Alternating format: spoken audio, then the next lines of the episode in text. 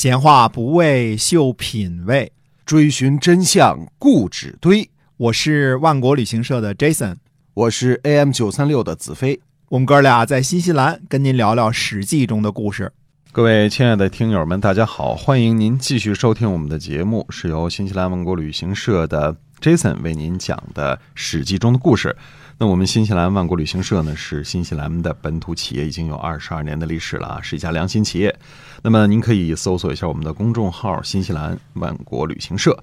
那么我们今天呢，继续书接上文，跟您讲《史记》中的故事。嗯，从公元前二百九十二年到公元前二百八十九年这段时间内，算是战国历史上比较轻松的两三年。齐闵王试图吞并宋国，这个志向一直没有改变。但是秦国老大不乐意，楚国也不太高兴。为了韩民参与攻宋的事件，秦昭襄王发了挺大的火，认为韩民不够朋友。我们前面说过了，苏秦为此还专门去秦国解释了一遍。齐国试着和秦国联络，虽然有了韩民这个亲秦派。但是由于齐国攻宋，秦国不让，两国关系也没有什么实质性的进展。在此期间呢，秦国是有一些动作的。公元前二百九十二年，秦大良造白起攻取魏的原，嗯，现在白起已经是大良造了，升官了。原就是今天的山西垣曲。公元前二百九十一年，秦白起。公韩取宛，秦左更司马错公魏取质，攻韩取邓。秦封公子氏于宛，公子魁于邓。秦国在靠近楚国和韩国的边界一方发起攻击。我们以前说过，魏然被后期啊，呃，称作穰侯，穰就是他的封地，穰位于今天的河南邓州市。这里是魏然正式的封地，后来又易封殷，就是加封殷。很多时候呢，被误解为陶，因为古时候写的这两个字太像了，特别特别的像。我们说过这事儿啊，古书当中呢也有把陶呃误解为殷的情况。殷位于今天湖北省老河口市，距离邓州不远。宛位于今天河南省南阳市。邓位于湖北省襄樊市西北，攻取宛和邓是以原来魏然的封国为根据地，从南部打击韩国。攻击至，也就是济远，是秦国攻取元曲之后顺势攻击，是从北线攻击韩国。我们前面讲过，这是白起和司马错的前行攻势，嗯，一南一北夹击韩国。但是宛和邓的土地，秦国并没有就近一封给魏然，而是封给了公子亏和公子氏。看来秦昭襄王也不想把魏然的封地搞得太大，连成一片，互相掣肘一下还是有必要的。公元前二百九十年，魏献给秦河东方四百里，韩献给秦五岁方。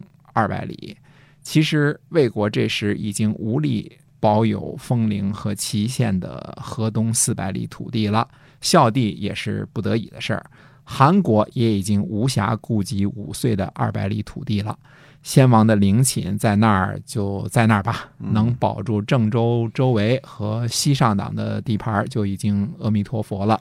公元前二百八十九年，秦大良造白起克清错。伐魏啊，我们说至治取城大小六，白起继续攻击济源一带，就是为了扩大战果。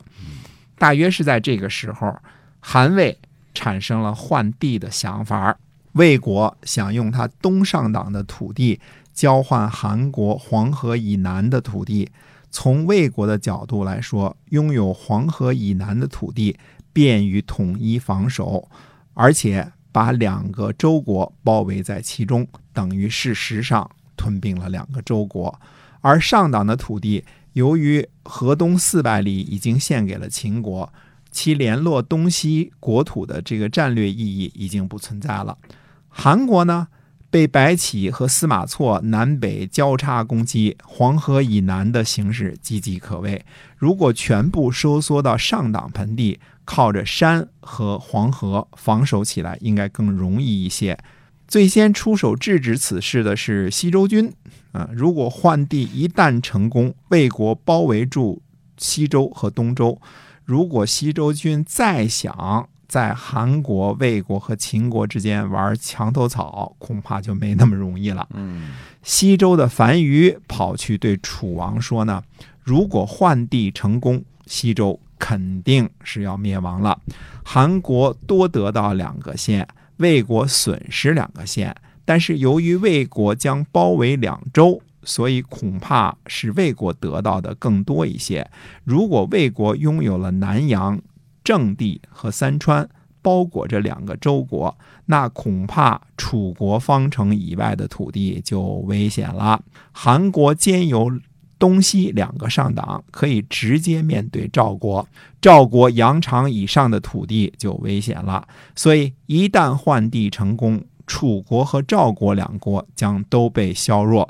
最后是楚国出手联络赵国，禁止韩魏换地。其实赵国的太行山、羊肠要塞怎么都要驻兵，现在就得防着魏国。嗯只不过北上党的压力呢，会随着韩国占有上党东西两侧会增加。由于西周和楚赵的干涉，韩魏换地最后没有结果。其实真的换地恐怕也不那么容易。正是韩国的都城已经经营了好多代了，两国怎么换防，是否会遭到对方的袭击，甚至别国的袭击，都是未知数。我个人估计，出这个主意的一定是在魏国做官的孟尝君。嗯，楚国还是一如既往的无所作为，赵国暂时也全线无战事。嗯，虽然总是犹豫联秦还是联齐，攻秦还是伐赵，一直都处在举棋不定的地步。赵国的韩须为和韩国的孟尝君一直想跟齐国搞摩擦，估计事实上也有一些小摩擦，所以俩人一直在做燕国的工作。但是当权大臣凤阳君李兑想从齐闵王手里获得封地，为自己定封，并不想让赵国陷入伐齐的大战之中，所以这两三年虽然各种阴谋都在进行之中，除了秦国是真正的强悍，继续攻击韩魏之外，天下暂时还算基本上平静。虽然苏秦和韩民达成了共识，要一起对付赵国，但是龚玉丹去赵国要把蒙毅献给凤阳君李兑的事情也在进行之中。而大约是公元前二百八十九年的时候，齐闵王好像是下定了决心，不再和赵国打脸脸，决定派苏秦去赵国反悔，把蒙毅送给凤阳君李兑的事情。我们说过，就是大约在苏秦前往赵国的时候，韩民辞去了齐国的差事儿，跑去了楚国，因为楚王一直对他也不错。而反秦的周罪在齐国做了相，这是齐闵王一步很大的棋，说明齐闵王下定决心摆脱秦国的禁令，还是准备伐宋，启用反秦的周罪，便是一个最好的证据。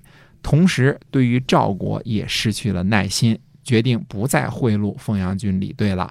因为孟尝君和韩须为总是在搞小动作，甚至和齐国搞小摩擦。苏秦被齐闵王派去赵国出差，嗯，这绝对不是什么美差。但是苏秦看到有机会可以破坏齐国和赵国的关系，还是义无反顾地出发了。苏秦被齐国派遣出使赵国，结果一到赵国就被扣了下来。战国纵横家书的前三封信，就是苏秦在赵国被扣留期间写给燕昭王的。是的，今天我们史记中的故事呢，先跟您分享到这儿啊。在后面呢，我们还会继续讲苏秦啊和赵国之间的故事啊，还有齐国。那么到底是怎么样的呢？希望您继续的关注我们的节目，下期我们继续来讲。